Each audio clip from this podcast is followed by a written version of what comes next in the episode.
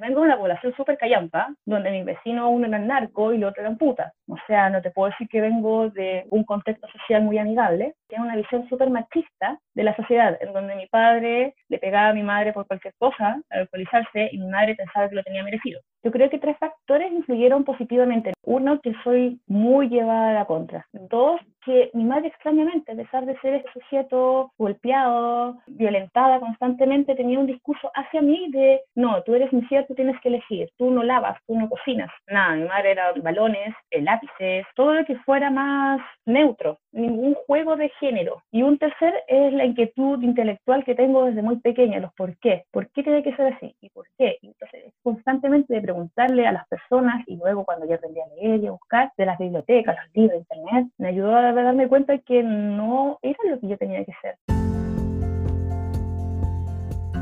Acabas de escuchar a Tamara que nos comparte el día de hoy su experiencia de vida desde sus orígenes, su niñez, etapas universitaria, trabajo y ser madre. Bienvenidos a Un Gay en Chile, una mujer sin etiquetas, entrevista a Tamara González. Si te gusta este episodio, suscríbete, dale 5 estrellas, compártelo, comenta y no te olvides de seguirme en Instagram, Un Gay en Chile Podcast. En este episodio les cuento un poco sobre mi muy ocupada semana, reflexiono sobre el mes del orgullo y les invito a mostrarse tal cual son. Seguir apañando a nuestros compañeros LGBT más y disidencias para celebrar el orgullo de ser quienes somos. Aquí comenzamos este episodio 26, episodio de medio año y de celebración del orgullo.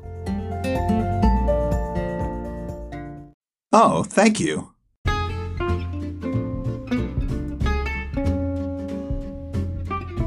Advertencia. Las opiniones expresadas en este episodio son de exclusiva responsabilidad de quienes las emiten. El lenguaje como siempre es coloquial, algo vulgar y muy muy chileno.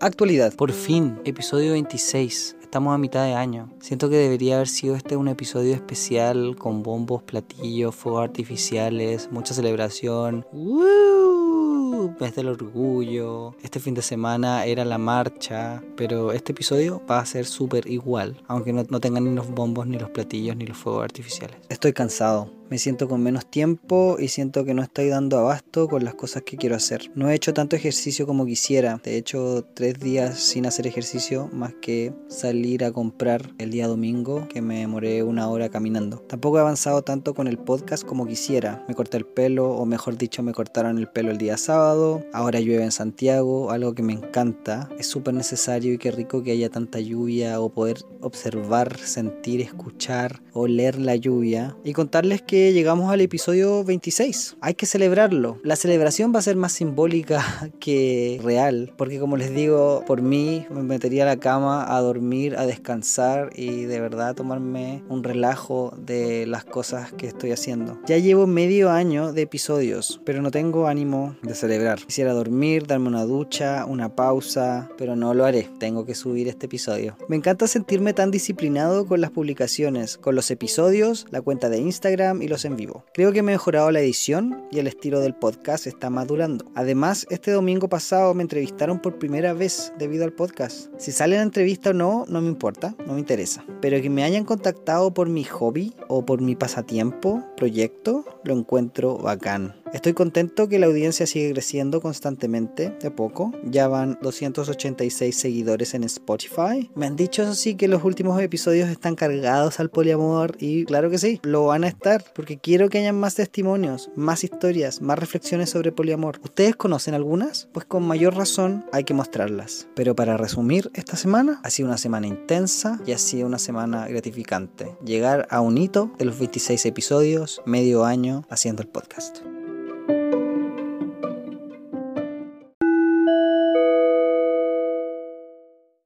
Hola, hola. El día de hoy tengo una excelente invitada. Ella es una amiga de la vida. No quiso que yo la presentara, ella se va a presentar. Así que bienvenida a Un Gay en Chile, Tamara. Hola, súper. Gracias por invitarme y por el interés de, escucharme. Bueno, de saber un poco más. La idea es eso, es poder conocerte un poco más y que podamos sacar algunas de tus reflexiones de vida y poder compartirla y poder generar algo bonito de esta conversación. Tamara, ¿por qué no nos cuentas cómo vas llevando estos días de cuarentena? ¿En qué proyecto estás? ¿Qué es lo que haces en tu día a día? Mira, actualmente eh, la cuarentena. Wow, estoy como cualquier familia con hijos, en este limbo de los amo, pero también los quiero hacer desaparecer, porque obviamente creo que de alguna manera todos estábamos acostumbrados a una rutina y no teníamos tiempos de descanso del otro mi pareja salía a trabajar, mis hijos se iban al colegio, tengo dos hijos, dije, iba a entrar el por qué dije. Y claro, tenía mi espacio de soledad de donde yo podía sentarme a mirar o a leer, cosa que ahora no existe, sobre todo porque mis hijos son pequeños, tienen 5 y 3 años, entonces obviamente tiene una demanda de los padres muy alta, muy alta. Entonces a eso súmale que uno de ellos es autista, entonces obviamente el encierro le afecta el doble o el triple, la ausencia de terapias le afecta mucho y tenemos como padres que asumir la tarea del terapeuta también. Entonces no solo somos padres, también pasamos el rol de terapeuta durante esta cuarentena y de profesores de nuestros hijos más pequeños. Así que rudo. Profesionalmente, bueno, yo soy profesora de Estado, licenciada en Educación y con magíster en Literatura Latinoamericana y Chilena. Esa es como la parte académica, profesional. Bueno, contigo nos conocimos en el colegio, después de eso pasé a las editoriales, pero actualmente estoy completamente alejada de esos rumbos. No sé si completamente, pero sí alejada porque me dediqué justamente a tratar las terapias, a enfocarme en las terapias de mi hijo. En Chile, tenerle una sombra, como se le dice en esta área, a una persona que lo acompaña es carísimo básicamente se le paga lo mismo que yo ganaría en una editorial. Entonces, como familia optamos por yo tomar ese rol, porque si no, no podríamos sostenerlo. Entonces, a raíz de eso, en lo que estoy ahora más que nada es enfocándome a ser terapeuta, pero profesional, en una metodología para niños con trastorno del neurodesarrollo que se llama Floor Time las terapias que hay para los autistas. Hay varias ramas, está la conductista, tipo Pavlov, súper típica, hay otras que se mezclan, como la Denver, ahora voy a empezar un poco más de ella, y esta Floor Time, que es lo que yo entiendo como un poco más Montessori eh, a nivel educacional. ABA es súper conductista, que quiere decir que el niño aprende a partir estímulo-respuesta. Se sienta el niño contra una pared y se le dice cada rato, mírame, y se le muestra algo a lo cual tiene que reaccionar de tal o cual forma. Lo que se busca es que un, niño o una niña autista mire a los ojos y tenga una interacción con la otra persona. Denver mezcla un poco de esto de conductismo, de le presento algo y espero una respuesta, pero también juego y sigo su interés. Floor Time que es la que a mí me interesa porque siento que es más respetuosa con los procesos humanos, busca lo mismo, pero a través del interés de la persona. Si mi hijo tiene una fijación con los autos, que es su caso, parte la terapia siguiendo eso, le gusta el auto, y de a poco se le va presentando pequeños desafíos en donde él va interactuando con el otro persona. O sea, todos buscan lo mismo de diferentes maneras. Entonces lo que yo me estoy tratando ahora es ser terapeuta floor y trabajar no solo con mi hijo, sino con más niños. Oye, Tamara, ¿y eso lo estás estudiando de, de manera online o es algo autodidacta? ¿Has estado leyendo? Investigando? Sí, bueno, él se está tratando con esta metodología ya hace dos años, tres años, cuando ya nos dieron el diagnóstico oficial definitivo, en el centro de Floor Time Center Santiago. Y ahí lo acompañaba. Y cuando te metes a ese centro, tienes que ir como padre a mirar las terapias para tomar las herramientas y aplicarlas en casa. O sea, yo hago Floor Time todo el día, como padre, madre. Siempre, siempre hablo del masculino en esta siento muy hombre. ahí me bajan ahí los cojones que no tengo. Bueno, y viendo estas, estas dinámicas durante tanto tiempo, decidí tomar el curso de terapeuta, lo tomé el año pasado, y bueno, y ahora se veo estancado porque parte del proceso de certificación es la práctica profesional. Entonces, como la mayoría de los centros están cerrados y no se puede, eh, lo tengo parado pero estoy haciendo de manera profesional en el centro, con la certificación desde el centro de Estados Unidos, etc. Qué buena, qué bacán, Tamara, qué interesante. Oye, Tamara, ¿y por qué no nos cuentas un poco de tu historia? Yo te comentaba antes de esta entrevista que me interesaría un poco conocer más de cómo se crea la identidad de esta persona, cómo llegamos a conocer a esta Tamara. ¿Por qué no nos cuentas un poco de tus inicios, de tu vida, eso, de tu niñez, de tu adolescencia? Cuéntanos un poquito de eso. Comprendo que un poco de este repaso es para entender la configuración final, el resultado final de mi ser, pero tampoco quiero como lo habíamos comentado, en, el tipo matinal, que como que entre la madre nos pongamos a llorar. Así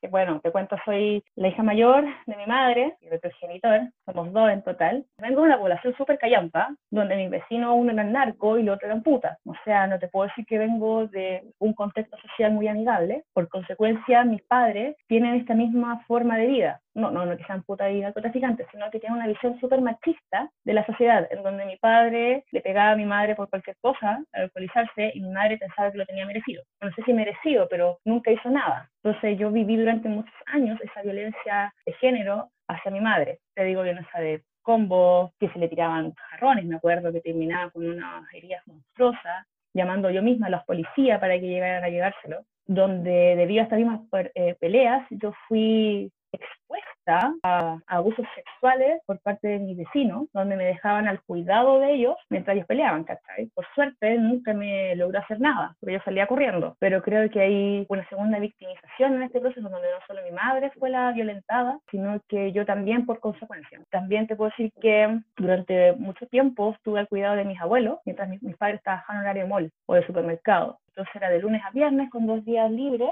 Entonces mi abuela se hizo cargo de mí. Pero estamos hablando de dos personas de muy baja educación, el mismo concepto de machismo en la casa y de violencia psicológica, en donde básicamente yo crecí, me, trataron de hacer entender que era una mujer cuyo futuro era ser madre adolescente y cuidar a mis niños en un contexto de violencia. Tamara, ¿cómo sales de esa dinámica? ¿Qué pasa en ti o qué hace que tú digas, no voy a seguir en esto? voy a cambiar o voy a hacer algo para salir de esto? Yo creo que tres factores influyeron positivamente en ello. Uno, que soy muy llevada a la contra desde chica.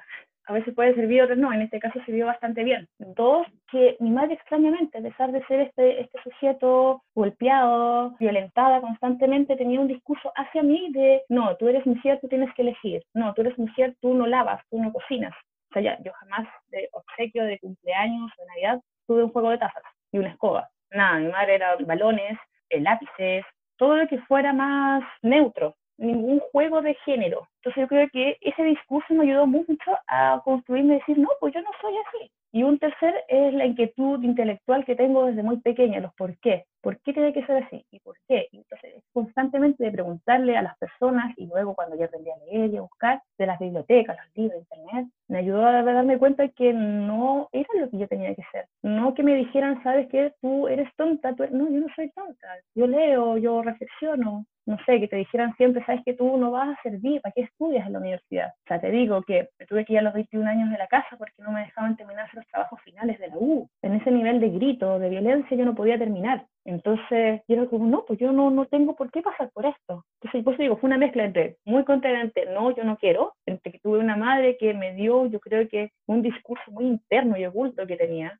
que tú no tienes por qué servir al otro, a este otro ser golpeador, y el averiguar que había un mundo afuera que yo quería conocer. Tamara, ¿y cómo llegas tú a querer ser profesora? Bueno, elegiste la pedagogía como pregrado. ¿Cómo llegáis a, eso? ¿Qué pasó en ti? ¿Fue que te inspiraron algunos profesores? ¿O, cómo fue que llegaste a decidir esa profesión? La verdad siempre he tenido un, instinto de ayudar al otro. Por eso creo que cuando me preguntaste qué tag me pondría, me pondría Tamara. Siempre soy Tamara por sobre todo, porque Tamara significa mm, protección. Tiene esta imagen de una palmera dando sombra a alguien. Es judío. Yo no soy judía pero el nombre sí. Claro, siempre me ha dado el, el, interés por ayudar, contener, guiar a otros. Entonces, claro, cuando antes chica, típico quería ser pediatra porque me encantan los niños, disfruto mucho. Pero no, no me dio por memorizar partes del cuerpo, matemática, no, yo soy completamente humanista. Entonces, la pedagogía fue lo que más encajó dentro de este perfil. Y si bien quería estudiar pedagogía en historia,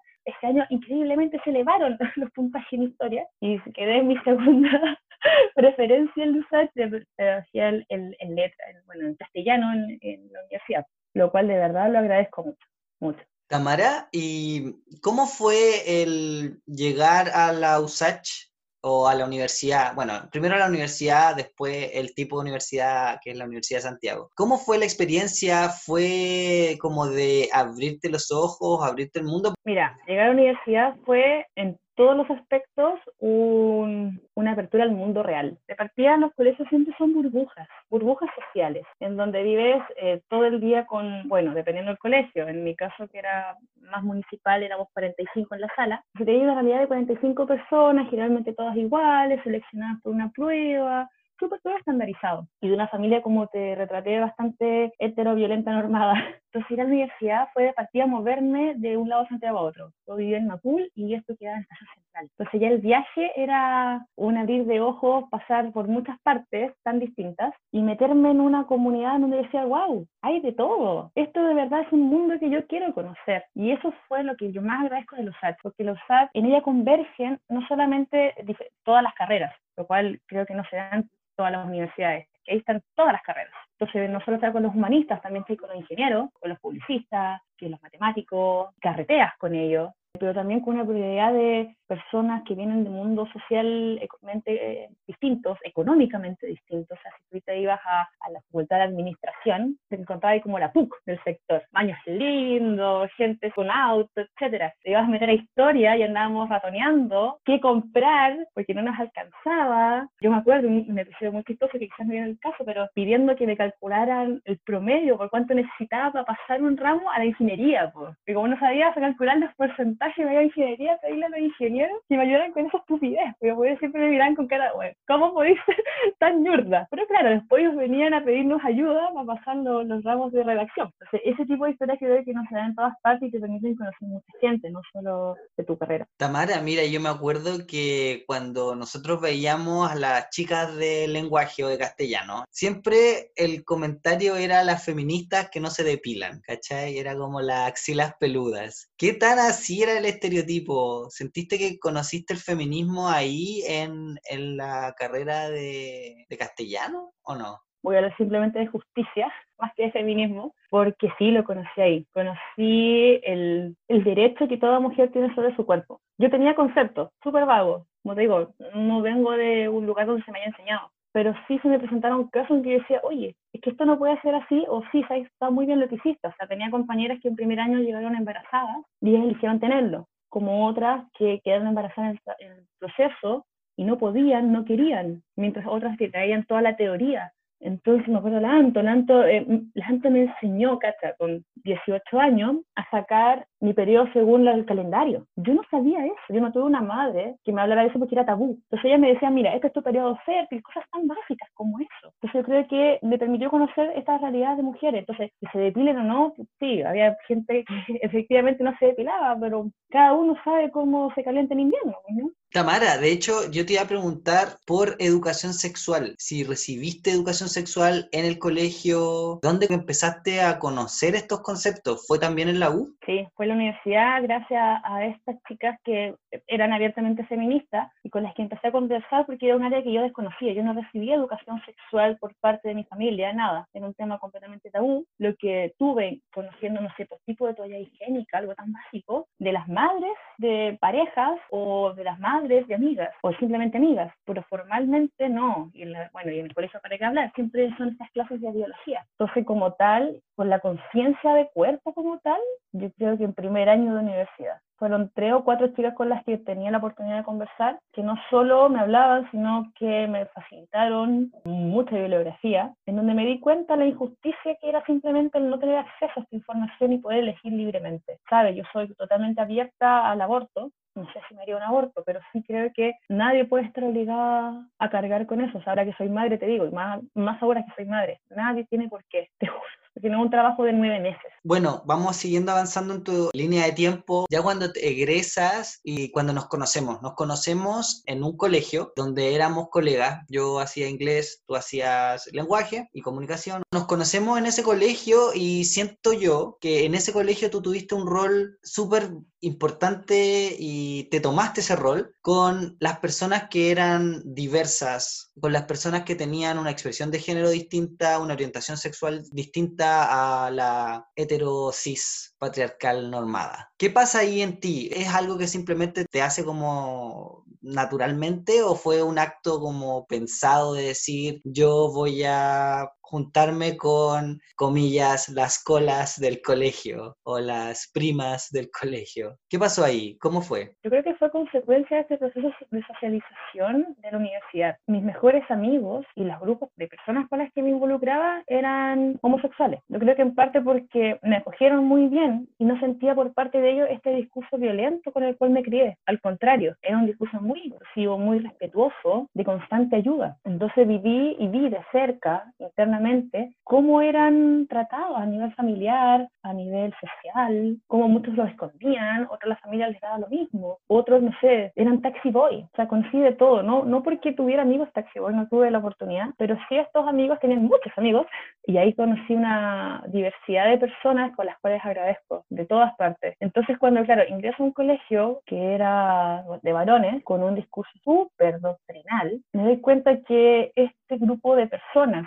una diversidad sexual o se estaban descubriendo sexualmente, eran maltratados, era como, ¿pero por qué? O sea, algo que yo les decía, esto es una burbuja de la sociedad. ¿Con qué cara ustedes juzgan, estigmatizan o tratan mal a otro solo por su licencia sexual, su licencia de opinión? dentro de mi cabeza, después de la experiencia que viví en la universidad, no me cabía. Entonces, claro, no es un rol que haya tomado consciente, no como consecuencia de que algo que yo vi tan normal durante cinco años, cuatro años, pasa esto, ahora me parecía retrógrado. Se te agradece muchísimo eso, Tamara, porque te lo comentaba antes de la entrevista que me contacté con un ex estudiante de ese colegio y me contó el legado que dejaste en esa persona. Y yo creo que esas son una de las cosas como bonitas de la profesión igual. Cuando trabajas con personas, tú siempre dejas un poquito de ti como en las demás personas, pero creo que eso es súper valioso y de verdad se agradece. Oye, eso fue súper fuerte cuando me contaste ahora porque de partida yo jamás pensé que me escucharan. Típico de profe, no creo que me escuchen, pero haber causado, haber ayudado a alguna persona a tener la fuerza de decir, ¿sabes que soy así? Bien. Me emocionó, tengo que decirlo, no pensé que había pasado. Bueno, y de, hecho, Tamara, tengo que decir que tú has afectado mi vida también. Eh, yo, un episodio del podcast, hablo sobre el amor y cito mucho de tu tesis que en un momento yo me interesé por tu tesis y la quise leer. Bueno, leí un borrador de, de tu tesis y, y, me gustó muchísimo toda la mm, recopilación de información que lograste sobre el amor. Y si bien yo había cuestionado mucho de estas cosas, lo cuestionaba desde mi ignorancia. Por lo tanto, muchas cosas a mí no me causaban tanto sentido o quizás ni siquiera me las preguntaba y las asumía como que eran así. Y haber leído esto me hizo cuestionarme hartas cosas. Tamara, eso, eh, ¿cómo llegas a o por qué quisiste trabajar el concepto del amor romántico? ¿Cuál fue la historia del cuestionarte eso? O trabajarlo, estudiarlo? Mira, el, el, resultado final fue un trabajo en conjunto con mi profesor de tesis, pero el interés parte de una novela en particular que es Lolita, de Nabokov, en donde yo, siendo muy chica, vi la película, la adaptación del libro, y cuando leí el libro no me, no me era muy coincidente el enfoque de ambos, entendiendo que ambas son obras distintas, ¿ya?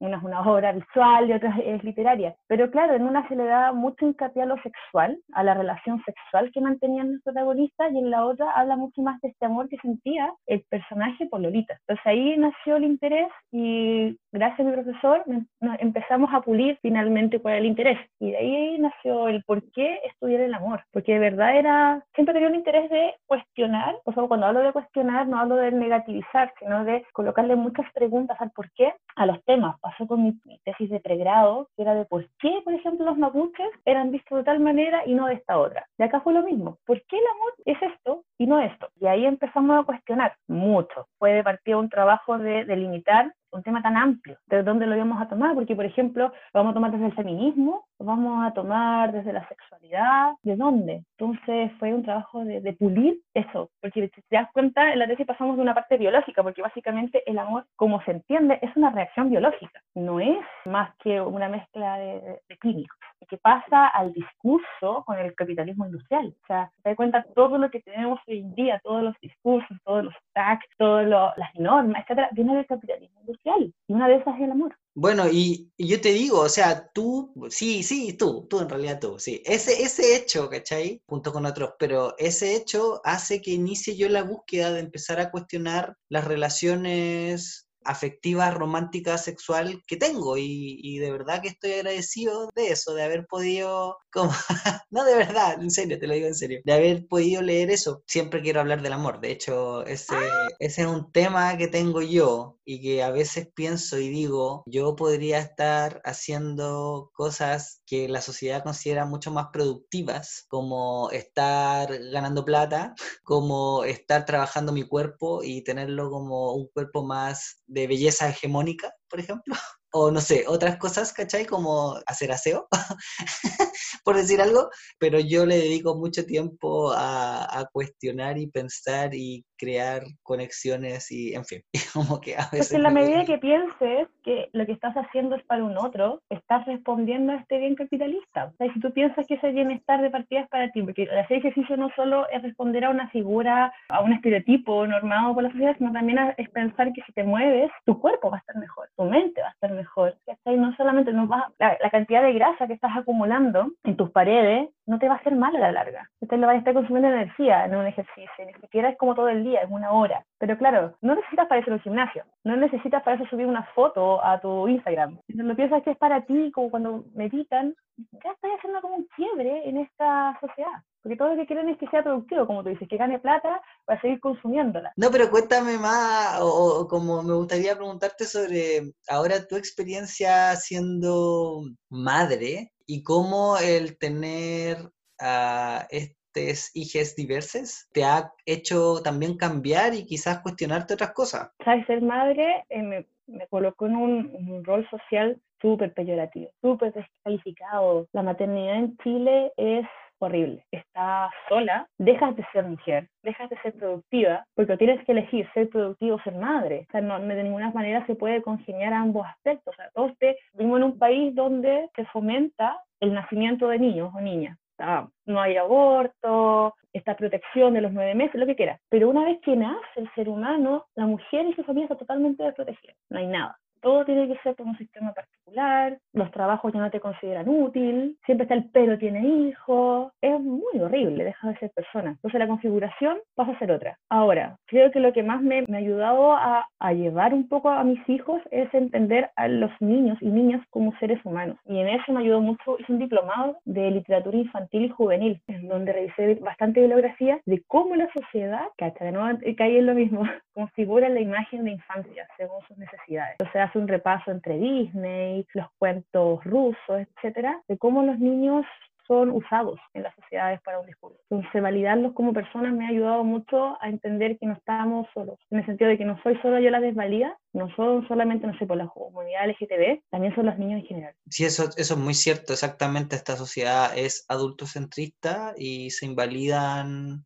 ¿cómo decirlo? Se invalidan a, esta, a estas personas que, como dices tú, también son humanos. Sí, todo lo que no sea productivo se desvalida. O sea, nosotros estamos por edad considerados dentro de la sociedad, estamos una edad productiva. Pero mira los ancianos, una vez que jubilan, están desprotegidos. Tiene que otro hacerse cargo de ellos, vivir de una miseria de pensión, pero los niños pasa lo mismo. Por, por algo existe el cename, que es algo tan horrible que nadie lo, lo, lo, regula, o el simple hecho de que no hay lugares donde, para que los niños se junten. Claro, están las plazas, etcétera. Pero si invierno, perdiste, no hay. Un niño no puede ir a lloviendo. Entonces se pierden las conexiones sociales que son tan importantes en los primeros años de vida, simplemente una lluvia o por un frío. La sociedad no está hecha para nadie que no sea productivo. Todo el que no le dé algo está al margen. Yo creo que todas estas discursos divergentes somos todos, son todos aquellos que no son capaces de producirle algo.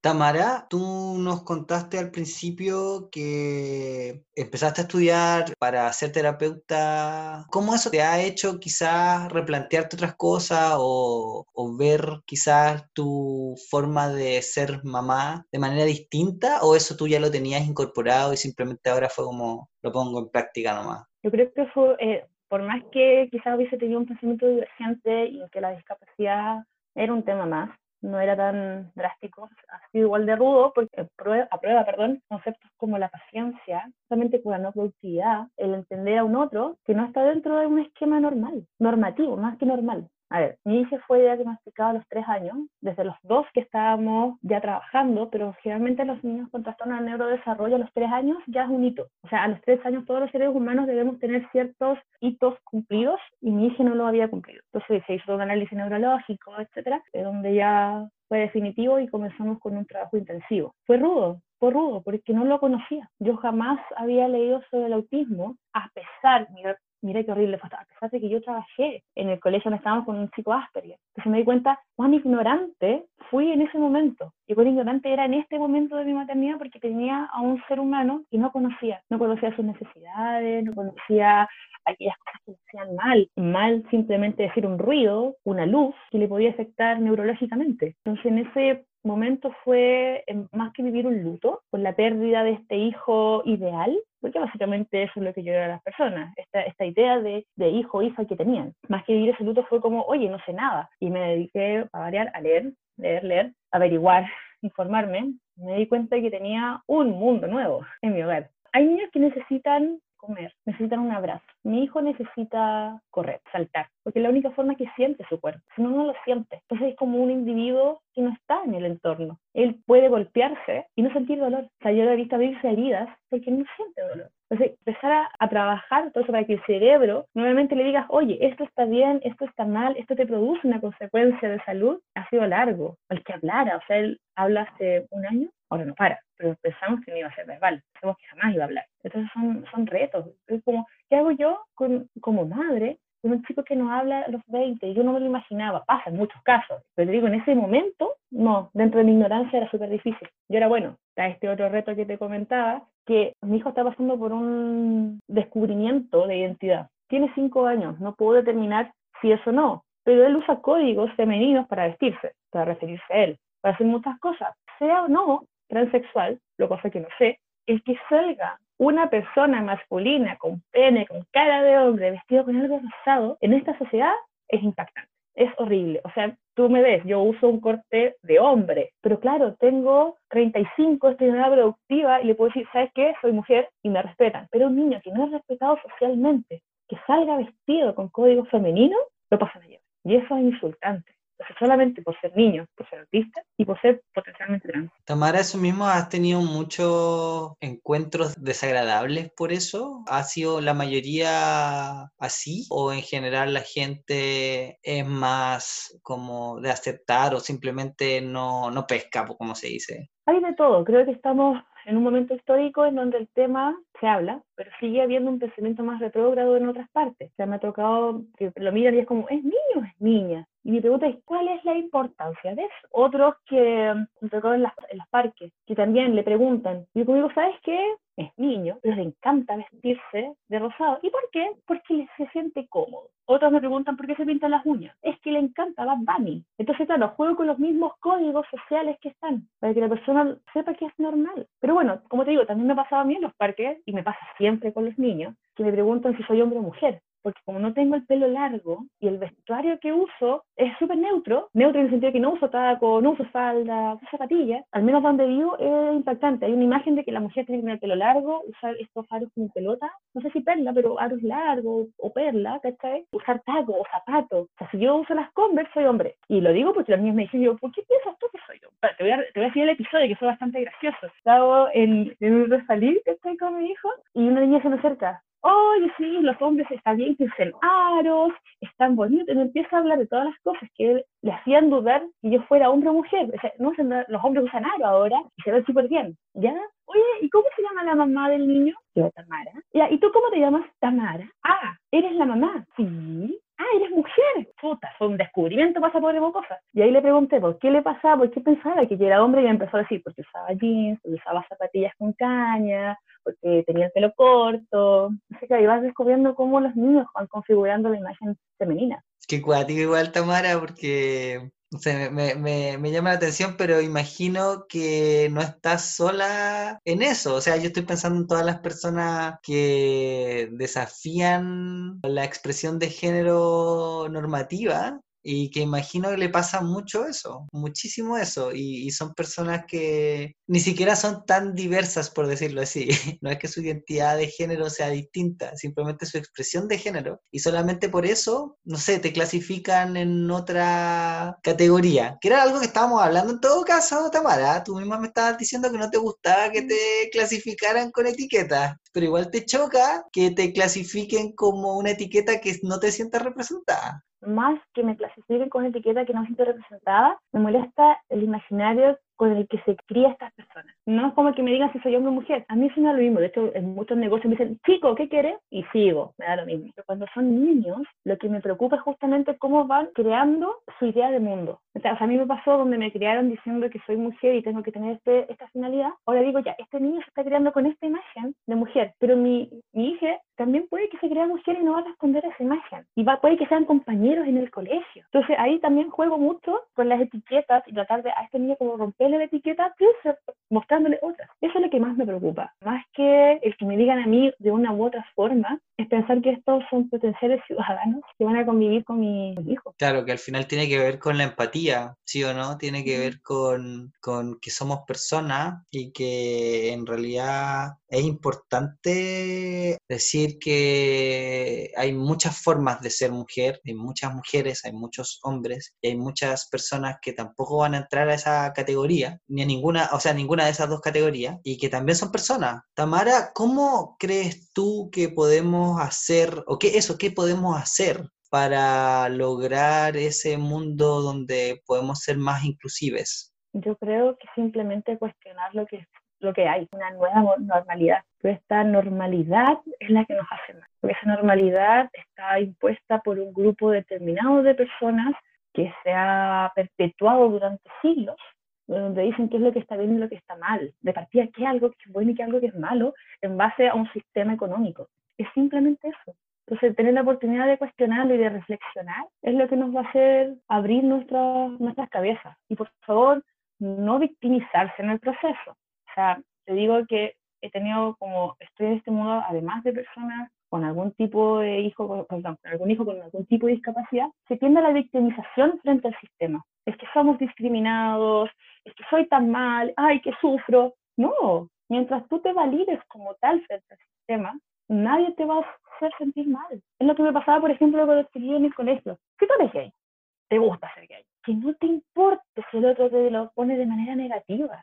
Eso es problema de ese otro, no tuyo. A eso voy. Que si yo cuestiono, entiendo quién soy, cómo soy y por qué soy así, lo demás no debería por qué afectarte, porque esa es la construcción de tu identidad. Y no es una identidad que creaste a partir de un sistema económico. Porque hago tanto en un sistema económico porque es en base al cual se han creado todos los discursos. O sea, la Revolución Francesa fue maravillosa en cuanto a, a libertad, igualdad, fue muy, muy linda frase, pero que no se lleva a cabo. O sea, de ahí se empezó a, normalizar las relaciones heterosexuales, reproductivas, hasta antes que eso, la homosexualidad, a nadie le importaba el tema. Era como, ah, pintoresco, bien por ti. El amor tampoco era un tema porque era lo de los libros. ¿Qué más? Los niños, bueno, tampoco eran muy considerados, pero no, no eran tratados tontos, al contrario, eran como mini seres humanos. O sea, igual la niñez era muchísimo más corta. O sea, si tú lo pensáis, tú a los 12 estás, bueno, también, pero tú a los 12 ya estás como casada y con hijos, ¿cachai? Es que la calidad de vida era pésima, pues. pero también tenéis que entender que depende de la sociedad. Hasta el día de hoy, un niño, no sé, en algunas sociedades es pensado como una mini persona, que ya al año tiene que estar trabajando. En otros se sigue pensando como la mujer niña, como un aparato de fertilidad, es como un aparato se siguen haciendo matrimonios de gente mayor, gente menor. En Chile en particular eh, son considerados seres sin opiniones, sin pensamientos, sin reflexión. O sea, quienes hay que llevar un colegio para llenarlo de contenido, pasando a llevar cualquier otro tipo de interés o de conocimiento. Entonces, claro, no sé cómo llegamos a esto, pero creo que eso, que la No, no, Tamara, yo, lo que quería decirte era como qué mensaje dabais para para lograr esa sociedad más inclusiva. Al final eso era. No, yo creo que es cuestionar un poco lo, el estándar rígido que hay. Darte cuenta que el desarrollar un pensamiento distinto no es malo. Mientras tú respetes al otro, bien, yo no puedo, puedo entender lo que él piensa, pero de aquí a, o sea, puedo aceptarlo, pero de aquí a coincidir con eso, años luz. Genial, Tamara. ¿Hay algo más que te gustaría comentar, eh, compartir o algo que se me haya quedado en el tintero? No, la verdad es que no, yo te podría hablar horas. Bacán. De hecho, esa es la idea. y ahí yo edito, yo edito, yo edito. Por ahora, eso nomás. O sea, me hubiese encantado haberte tenido en el episodio donde leo tu tesis y donde habló del amor y que tú hubieses hablado como o quizás tú lo hubieses explicado. De hecho, las personas me decían eso, oye, ¿por qué no mejor ella lo dijo? Tú le hacías las preguntas sobre el amor y ella te hablaba en vez de leerlo. Pero bueno, ya no, no es súper, es súper. El amor es una ideología occidental basada en un discurso heteronormado impuesto luego de la Revolución Francesa. Listo. Estamos. Listo. Ahí se resume la tesis. Y nada más. Lo demás es demostrarte cómo te han vendido esa idea. Buenísimo, buenísimo. Tamara, nada más que agradecerte tu tiempo, tus palabras, eso. Tamara, ya pues, vamos a dejar la grabación ahí. Cuídate harto, nos estamos hablando y escuchando y un abrazo fuerte. Gracias por invitarme, espero que te sirva. Sí, me va a servir. Besito. Chao. Chao.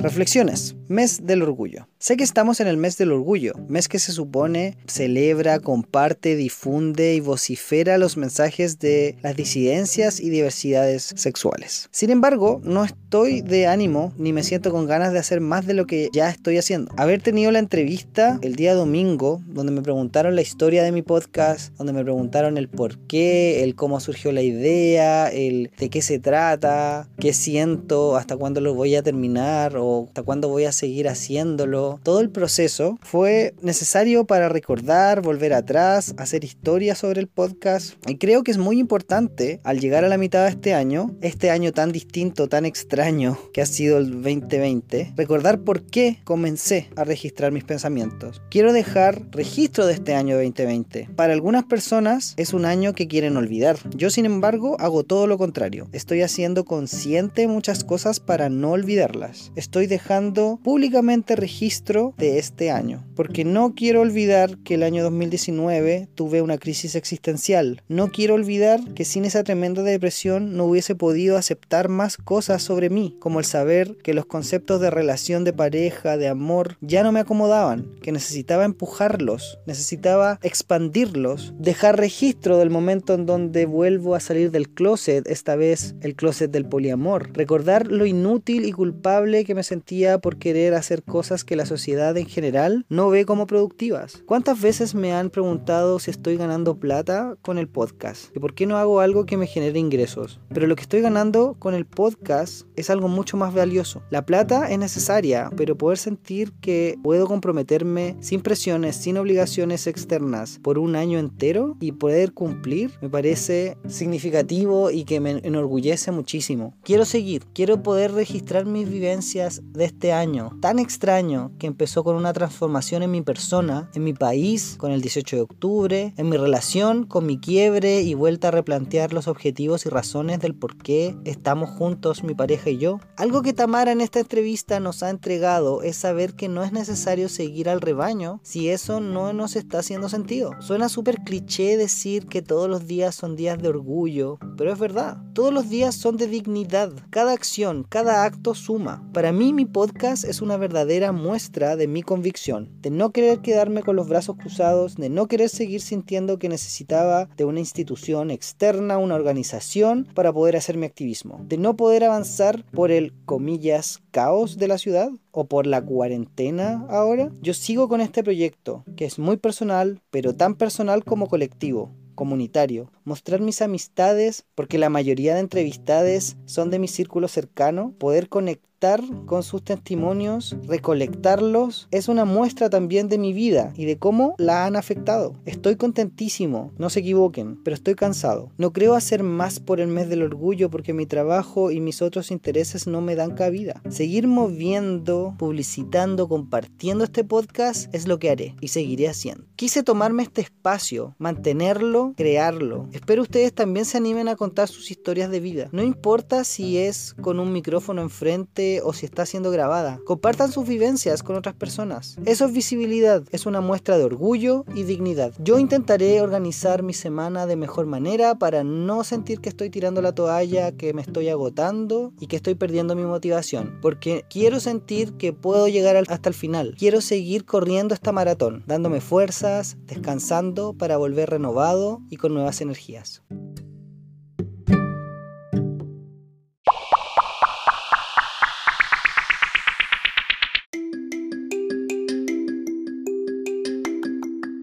Tips y sugerencias, como estamos en el mes del orgullo y esta semana hubiese sido la marcha, me gustaría repetir la invitación que ya he hecho anteriormente. Muestren en su cotidiano quiénes son, compartan sus vivencias y apóyense de organizaciones, colectivos y fundaciones LGBT o de disidencia para que no se sientan soles. Es difícil mantenerse animados si no interactuamos con otras personas. Entonces, quizás esta semana es una semana ideal para leer más sobre el orgullo, aprender más de historia del movimiento LGBT, seguir cuentas y o youtubers LGBT, compartir memes de orgullo, etc. Pero no se olviden que existimos todo el año, que nuestra presencia sigue los meses siguientes y los anteriores. Disfruten de esta semana y este mes de orgullo, de ser quienes somos y construyamos un país donde podamos ser verdaderamente libres e iguales en dignidad y derechos.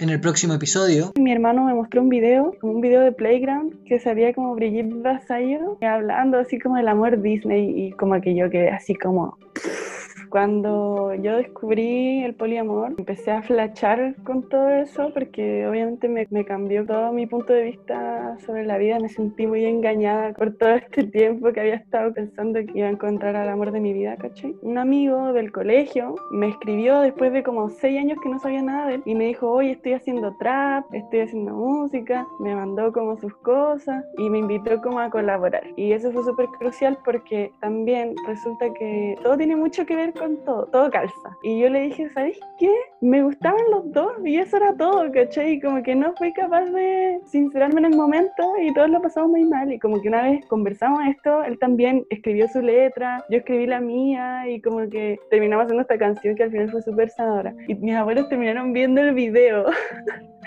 y como que fue muy chistoso porque sus comentarios eran como, uy, me encantó el video del reggaetón que hiciste. Así como, ya, si esto no fuera tan mononormado, no habría ningún conflicto, ¿cachai? Como que el conflicto es, ridículo. Uno pierde interés en muchos productos culturales cuando se pone los lentes del poliamor.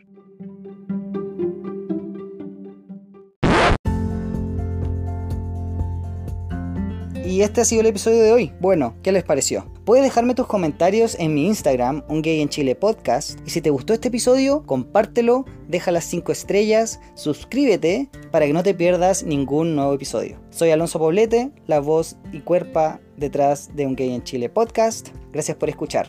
Besos, abrazos, chao chao.